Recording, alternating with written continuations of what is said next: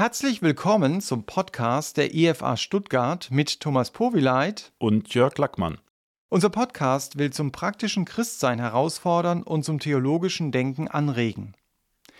Letztens war Open Doors bei uns in der Gemeinde zu Gast und gab uns einen Bericht über die Verfolgung der Christen in Ägypten.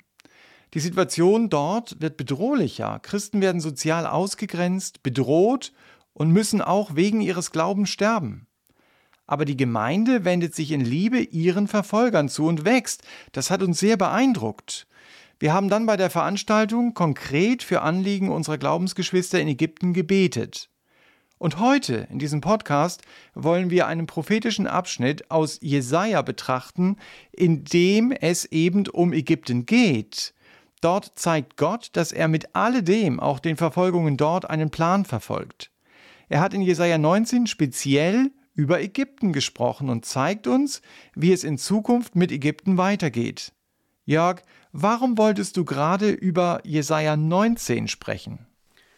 Das ist ein Kapitel, das mir in Gedächtnis geblieben ist von der Vergangenheit. Wir hatten in der GBS 2015, habe ich nachgeguckt, mal einen Kurs über Jesaja und es hatte sich festgebrannt. Und als ich letzt die beeindruckenden Einzelschicksale und die Situation in Ägypten gesehen hat, dachte ich, das müssen wir eigentlich nochmal wiederholen und zeigen, das ist jetzt nicht isoliert, sondern Gott hat einen ganz klaren Plan in Zukunft und wir können Gott drüber loben und es hilft uns auch in der Fürbitte für Ägypten. Mhm. Jesaja hat ja so 700 vor Christus geschrieben und er hat schon sehr konkret über die Zukunft Ägyptens geschrieben, sagst du? Ja. Vielleicht gehen wir gleich in den Text mal rein. Jesaja 19, die ersten vier Verse, lese ich mal vor. In einer etwas moderneren Übertragung, damit man die Prophetien beim Hören etwas besser versteht. Das ist die Botschaft für Ägypten. Seht, auf einer schnell ziehenden Wolke kommt der Herr nach Ägypten gefahren. Die Götter Ägyptens zittern vor ihm, und die Menschen verlieren den Mut. Gott sagt, ich stachle die Ägypter gegeneinander auf, so dass einer gegen den anderen kämpft. Bruder kämpft gegen Bruder, Freund gegen Freund, Stadt gegen Stadt, Provinz gegen Provinz. Die Ägypter werden den Verstand verlieren. Ihre Pläne bringe ich durcheinander. Dann suchen sie Rat bei Göttern und Zauberern und befragen Totenbeschwörer und Wahrsager. Ich gebe die Ägypter in die Gewalt eines Tyrannen, ein grausamer König wird über sie herrschen. So lautet der Ausspruch Gottes des Herrn Zebaoth. Mhm. Also wir sehen hier einen Bürgerkrieg, Freund gegen Freund, Stadt gegen Stadt, Provinz gegen Provinz. Und nach dem Bürgerkrieg kommt dann auch ein Tyrann danach, ein grausamer König. Es wird also eine sehr kriegerische, spannungsvolle Situation. Die Ägypter wissen nicht mehr, was sie machen sollen. Hier steht, sie verlieren den Verstand. Die ganzen Pläne, die sie gemacht haben, natürlich um wieder Frieden zu schaffen, werden zerstört werden. Sie wenden sich an ihre alten Götter, Götzen zurück und äh, wissen nicht mehr ein noch aus. Du sagst jetzt, dass diese Ereignisse, wenn ich dich richtig verstehe, in der Zukunft passieren. Was macht dich denn da so sicher? Es kann ja auch sein, dass es sich um einen Bürgerkrieg oder irgendeine Gewaltherrschaft eines Herrschers in der Geschichte handelt, oder? Wäre möglich. Es gibt auch Ausleger, die jetzt für die ersten vier Verse das so denken. Die anderen Verse sind ziemlich deutlich in der Zukunft. Bei den ersten vier Versen gab es wirklich Jahrzehnte danach, nach Jesaja, also sehr knapp danach, gab es einen Bürgerkrieg und einen Gewaltherrscher. Namen habe ich jetzt vergessen, könnte man aber geschichtlich nachschauen ist mir jetzt nicht ganz so wesentlich. Also nach Vers 16 und 17, wer es nachlesen will, denke ich, es ist eine Einheit, das wird in der Zukunft sein, aber da möchte ich mich jetzt gar nicht so arg festlegen. Aber wenn wir jetzt mal die ersten Verse anschauen, ja. über die du gerade geredet hast, heißt es denn, jeder kann prophetische Texte ein Stück weit so auslegen, wie er will? Mm, ja, so möchte ich es dann auch nicht verstanden wissen, aber man muss halt zugeben, dass bei den prophetischen Texten das Wann das Schwierigste ist. Also wer hier beteiligt ist, sehen wir. Es ist der Herr, ich denke, der Herr Jesus werden wir nachher sehen. Es ist Ägypten, wir wissen wo, nämlich in Ägypten. Äh, wir wissen, was passiert, ein Bürgerkrieg, wenn wir das wörtlich nehmen, gehe ich vielleicht gleich nochmal kurz darauf ein, ob wir es wörtlich nehmen oder ob das so ein innerer Kampf nur sein soll, ein Bild dafür. Ja, mhm. so, so der eine Freund innen drin kämpft gegen mhm. einen anderen Freund, okay. die eine Stadt, mhm. die gute gegen die schlechte oder so ich nehme es mal wörtlich, diese Sachen sind alle relativ klar. Ob es jetzt Zukunft ist oder nicht, da gibt es, wie gesagt, auch Ausleger, die ich schätze, die es anders sehen, weil generell das Was immer das Schwierigste ist in der Prophetie. Ich würde, wenn ich prophetische Texte anschaue, immer erst schauen, was steht drin, wer macht was, wo macht was, vielleicht ist ein Warum noch gegeben. Und das Wann würde ich erst ganz am Ende klären, wenn alles schon geklärt ist. Deswegen mhm. sage ich hier, weil ich habe hier fünf Abschnitte, ich will auch eigentlich auf Abschnitt vier und fünf hauptsächlich hinaus. Da müsste ich jetzt sehr lang erklären, warum ich meine, dass das wirklich noch in der Zukunft ist. Und die Zeit haben wir jetzt in dem Podcast nicht. Also so mhm. möchte ich das da ein bisschen verstanden wissen. Nicht, dass jeder machen darf, was er will, sondern dass das einfach ein Anerkenntnis ist, okay, was, äh, das Wann ist immer schwierig und das stellen wir jetzt einfach mal zurück, weil wir nur einen groben Überblick haben wollen. Vielleicht zu dem Wörtlichen noch eins, warum sage ich, das ist ein Bürgerkrieg und kein innerlicher Kampf? Weil wir ein Muster haben, wie man Prophetie auslegt. Wir haben sehr viele Prophetien auf Jesus hin. Er wurde, es wurde zum Beispiel geschrieben, er wird in Bethlehem geboren, er wird von einer Jungfrau geboren, er wird nach Ägypten fliehen, er wird Nazarener genannt werden, er wird auf einem Esel nach Jerusalem reiten, er wird gekreuzigt werden, ein Grab beim Reichen haben. Und alles hat sich wörtlich erfüllt. Es war kein innerlicher Kampf dann, oder? Nein. Mhm. Auch äh, dieses Reiten auf einem Esel, das ist ja ein Zeichen, dass er nicht als Kriegsherr kommt, sondern in Frieden. Das, ja, mhm. Als Kriegsherr, da kommst du auf ein Kriegsross und mit dem Esel in Frieden. Das hat sich wörtlich erfüllt. Das war nicht nur ein Bild für Frieden. Das hat sich alles wörtlich erfüllt und deswegen nehme ich diese Dinge auch wörtlich generell. Auch Jesus hat Sachen, die noch nicht erfüllt waren, in Daniel 9 zum Beispiel, dann aufgegriffen und das auch wörtlich gesehen. Deswegen gehe ich grundsätzlich immer mal wörtlich aus, außer es sind natürlich Symbole. Wenn einer sagt, die Gemeinden sind die Leuchter im Arm, äh, ja, die, die ich auf dem Arm habe, dann ist das ein Symbol, aber das ist auch so gemeint. Aber wenn es hier ein Bürgerkrieg beschrieben wird, nehme ich das erstmal als Bürgerkrieg. Mhm. Also hier waren wir jetzt bei den ersten Versen, wo du gesagt hast, das ist etwas schwierig, aber bei den nächsten hast du ja gesagt, das ist zeitlich eindeutiger. Ja. Was sagt Gott denn im Ägypten da? Äh, ich sage es vielleicht vorher, bevor wir es lesen. Der Nil wird austrocknen und zwar nicht nur der Hauptstrom, sondern auch das Nildelta und alle Kanäle. Als Folge davon wird die Vegetation kaputt gehen, die Landwirtschaft wird da niederlegen, die Fischerei und die Textilindustrie. Mhm.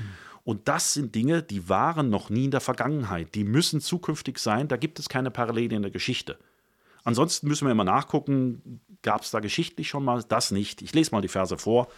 Das ist ja dann keine freudige Botschaft. Äh, nein, aber es wird den Ägyptern zum Guten dienen, weil wir kommen jetzt natürlich jetzt zu den schlechten Sachen, aber am Ende wird es wirklich ein Happy End geben. Okay, bin gespannt. Das Wasser des Nils wird versiegen. Der Fluss verdurstet und trocknet aus. Seine Nebenarme beginnen zu stinken. Die Kanäle Ägyptens verkümmern und trocknen aus. Das Schilf und das Gras am Ufer verwelken. Auch die Wiesen an der Mündung des Nil und die Felder am Ufer verdorren.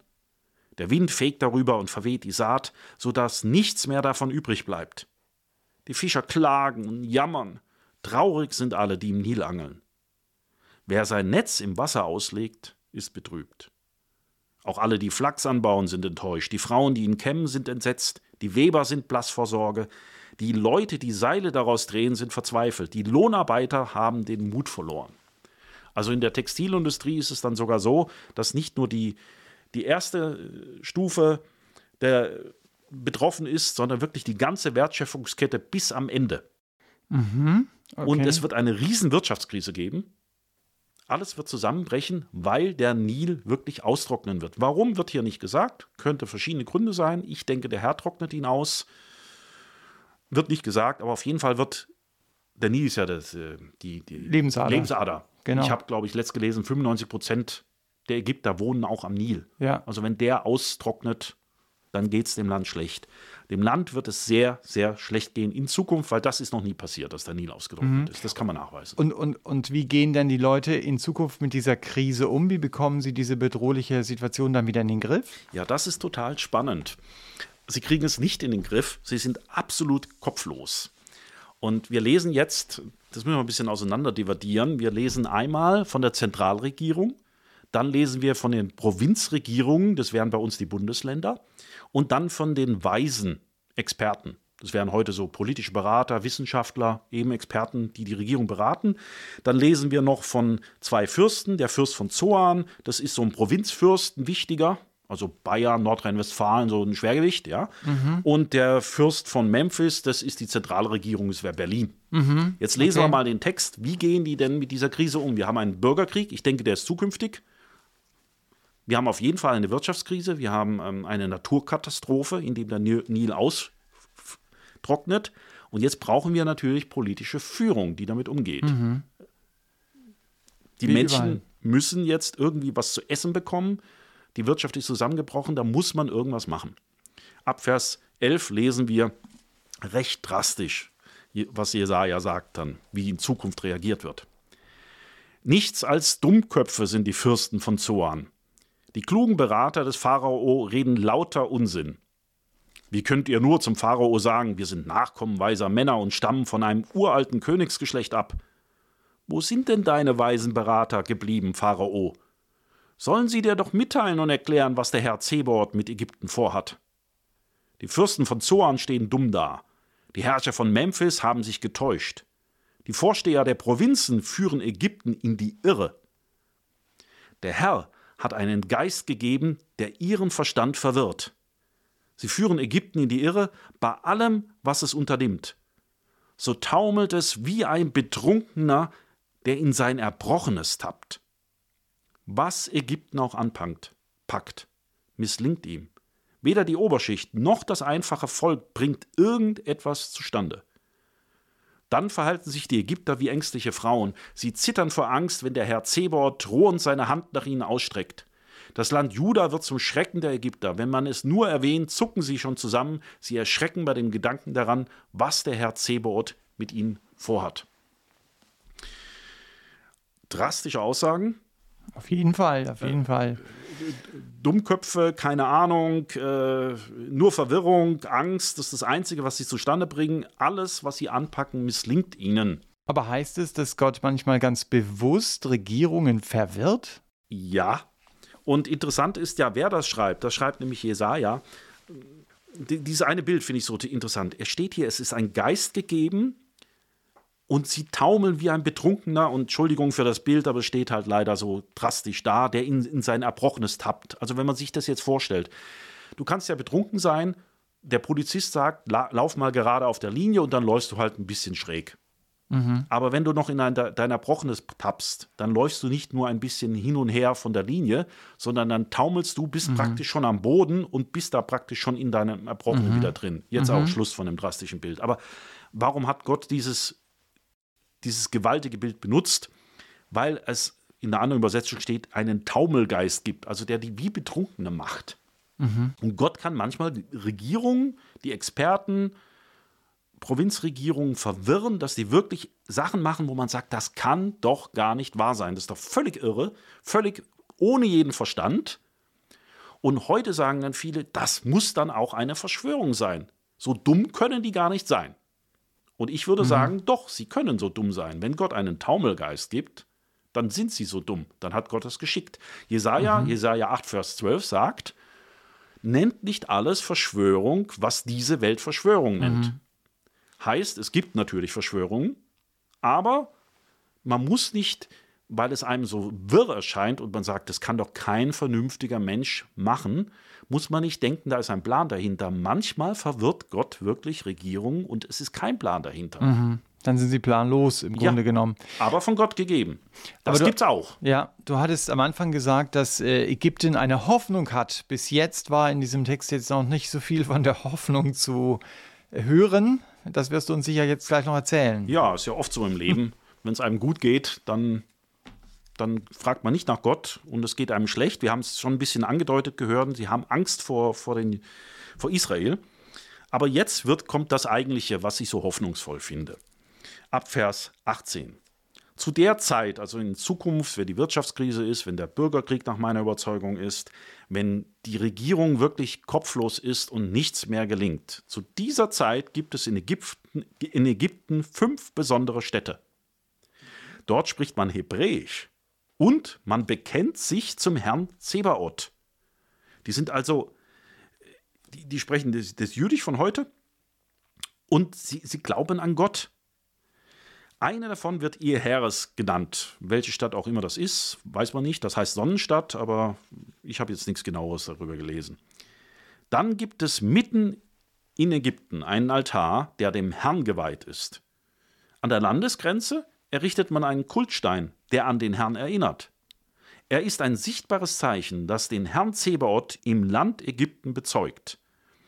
Wenn die Ägypter unterdrückt werden und den Herrn um Hilfe bitten, schickt er ihnen einen Retter, der wird für sie kämpfen und sie befreien. Also wir haben hier ein Altar inmitten Ägyptens. Wir haben einen Kultstein, der an Gott erinnert, an der Landesgrenze zu Ägypten. Wir haben fünf Städte, die Hebräisch reden und die Gott anbeten. Warum? Weil sie den Herrn um Hilfe gebeten haben. Sie wurden unterdrückt, haben ihm um Hilfe gebeten. Er schickt einen Retter, der wird kommen, wird für sie kämpfen und sie befreien. Mehr steht jetzt hier erstmal nicht drin. Das ist noch relativ allgemein gehalten. Also wenn wir Details wissen wollen, müssen wir in zwei andere Texte gehen. Machen wir jetzt nicht. Daniel 11, Abvers 40 und Hesekiel 29 bis 32. Ganze vier Kapitel. Dort sehen wir, dass in der Zukunft, in der Trübsalzeit, ich umreiße es nur ganz, ganz knapp, ja, in der Zukunft, in der Trübsalzeit, wird der Antichrist Ägypten überrennen, wird sie unterdrücken und die Ägypter werden zu Gott flehen, zu Yahweh. Aber wie geht das? Denn Ägypten ist ja im Moment islamisch auf jeden Fall. Ja, das geht deswegen. Also sie suchen ja auch Rat bei ihren Götzen. Mhm. Und äh, der Islam in Ägypten ist sehr stark mit einem Volksislam, wo dann auch mit, mit Götzendienst vermischt ist. Okay. Sie suchen im Islam, denke ich, oder in ihren alten Götzen von früher her, von Ägypten, suchen sie ihren Rat, wenn der Antichrist gegen sie kommt in der Zukunft, finden es aber nicht, weil er die ganze Welt überwindet. Er ist ja dann ein Weltherrscher ist auf der Höhe seiner Macht. Dann kommt Jesus in den Wolken wieder, was wir am Anfang hatten, der Herr, das ich denke Jesus, bei seiner Wiederkunft. Das führt aber wirklich sehr weit. Also der Herr erscheint ja nicht nur auf dem, auf dem Ölberg, sondern er war ja vorher auch in Edom, in Bosra, um die äh, Juden zu erretten und er war, denke ich, auch in Ägypten. Er ist wie ein Blitz, der von Osten nach Westen kommt. Nicht nur an einem Ort. Aber da gehen wir jetzt schon sehr an die Details. Hier im, im Jesaja ist es noch allgemein gehalten. Sie werden auf jeden Fall zu ihm rufen und er wird wirklich auf sie hören. Wer übrigens Details lesen will, sehr schön geschrieben, Handbuch der biblischen Prophetie von Arnold Fruchtenbaum. Fast wie ein Roman. Also er schreibt jeden Text aus und er, schreibt zwischendurch, also ich lese das einfach mal so, so, so locker der Lektüre, ich übertreibe ein bisschen. Dein, aber, dein Roman dann quasi. Ja, meine, meine Art von Roman. Okay. Ich lese ja keine Romane in dem Sinne, das ist nicht so mein Ding. Ich lese lieber Sachbücher aber wirklich sehr locker geschrieben. Da hat er, glaube ich, sechs Seiten über diese äh, ganze Zeit, wo das ein bisschen komprimiert ist, wer es nachlesen will. Okay, also es ist in der Zukunft, wird hier nicht detailliert genannt, weil die Propheten sich entfalten und Hesekiel mehr sagt und Daniel vor allem dann noch mehr sagt. Lesen wir aber mal weiter. Also sie werden zum Herrn schreien, er wird für sie kämpfen und sie befreien. Und im Vers 21 steht dann, dann gibt sich der Herr den Ägyptern zu erkennen und die Ägypter erkennen den Herrn. Das ist natürlich wunderbar. Also das, wow. Ja. Aber es kommt von ihm aus. Ja. Er gibt sich ihnen zu erkennen und egal wo sie drin waren, die sind so unter Druck, die sind so enttäuscht von, von den, der Religion, wo sie bisher waren, wo nichts gebracht hat. Die Regierung liegt da nieder, die Wirtschaft liegt da nieder, es ist Krieg, der Antichrist überrennt sie. Und dann gibt sich der Herr zu erkennen und sie erkennen den Herrn und das hat auch Folgen. Sie verehren ihn mit Schlacht- und Speisopfern, sie legen dem Herrn Gelübde ab und erfüllen sie auch. Zusammenfassung: Der Herr schlägt die Ägypter, aber er heilt sie auch wieder. Wenn sie zum Herrn umkehren, lässt er sich von ihren Bitten bewegen und heilt sie. Und das ist die Zukunft von Ägypten. Also das heißt, dass ein ganzes Volk mehr oder weniger sich zu Gott wendet und umkehrt. Das Die noch ist faszinierend, sind. ja. Ja, also okay. in der Offenbarung, also Trübsalzeit heißt auch Offenbarung 4 bis 19. Da werden sehr viele Menschen sterben und der Antichrist wird sie überrennen, da werden auch viele Menschen sterben, aber die anderen werden sich zu Gott hinwenden. Und da sehen wir jetzt schon so einen Vorgeschmack. Wir sehen jetzt schon unglaubliche Bewegungen, die, als ich jung war, mir nicht vorstellen konnte. Ich habe da einen Vortrag von einem syrischen Missionar gehört, der in Ägypten war. Und wenn ich jetzt höre, was ich letzt gehört habe, es bahnt sich schon an, was in Zukunft kommen soll. Dass Gott sein Wort erfüllen wird. Ja, ja, mhm. Das sind schon so die Vorläufer, aber das Eigentliche kommt natürlich erst noch. Was ich halt wirklich spannend finde, er sagt einem Volk ganz klar, das wird eure Zukunft sein. Finde ich auch spannend. Also nicht nur so allgemein in der Bibel, ja, es wird mal dies und jenes kommen, sondern Ägypten passiert dies. Assyrien passiert jenes und so weiter. Und vor allen Dingen ja auch deshalb, weil Christen mit Ägypten ja nicht Positives verbinden. Also Ägypten ist ja eher so das Gegenstück zu Israel. Da war Israel gefangen, sie waren Sklaven dort. Dass wenn man im Leben von Ägypten redet, das kommt wohl aus Ägypten, dann ist es für Christen sehr oft negativ, ohne jetzt das Land heute zu meinen. Aber die Bibel gibt diesem Volk tatsächlich eine positive Zukunft. Ja, also Gott ist nicht nachtragend, kann man sagen, trotz der Gefangenschaft von Israel damals, wo sie dann ausgezogen sind und auch andere kriegische, kriegerische Auseinandersetzungen im Laufe der Jahrhunderte. Gott hat mit Ägypten etwas vor noch. Und Ägypten wird nicht nur sich zum Herrn bekehren, sondern sogar noch zum Segen werden. Das sind die letzten Verse.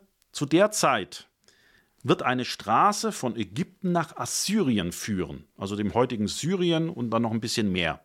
Assyrien damals, da war auch noch das Kurdengebiet dabei, den Norden vom Irak, der Süden nicht mehr, Libanon, so das war Großsyrien damals, Assyrien.